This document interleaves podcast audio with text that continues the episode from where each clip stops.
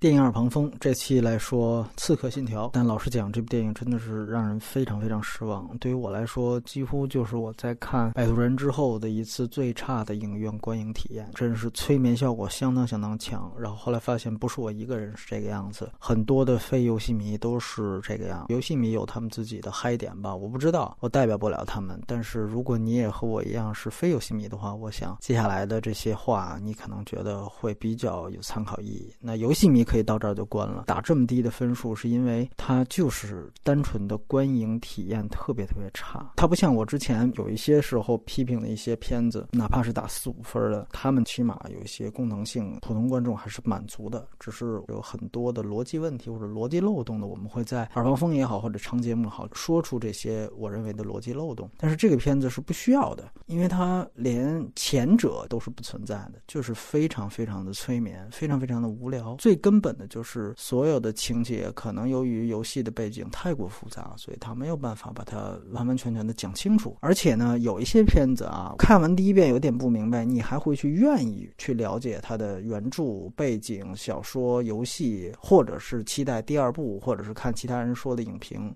但是这一部完完全全你连这个欲望都没有，非常非常糟糕。这里我还要谈两个技术的事儿，一个呢是在内地是三 D 单发，其实你会注意到这个导演，尤其前半段。大部部分的戏都是室内戏或者暗场戏，噪点是非常非常的明显的。就是在这么多的暗场戏，然后你又拍三 D，就是那种你能想象到的最糟糕的三 D 的观影体验，就看了。看完到我到现在，你可以注意到我的语气，因为我到现在头还疼。我可以拿精神损失费嘛？然后他的这个呃动作场景，他故意使用了降格镜头，就说白了就是让你看着那个动作就像快进一点五到二。的那样的一个倍速的那种方式，让我感觉非常非常的业余，就像我在 First 看的一些学生作业模仿成龙的动作片一样。而且里面他们一直在追求的那个那个苹果，我靠，我觉得这个简直是观影体验当中见过的最烂的麦格芬手法的使用。就是就是我们都知道麦格芬是说这个东西它本身可以无意义，但是也没有这么愚蠢的设置。最后杰瑞米爱因斯拿着那个苹果在那儿发光，然后。法沙冲过来就给他抹脖子了，什么情况上还换一个富士苹果放在他手里？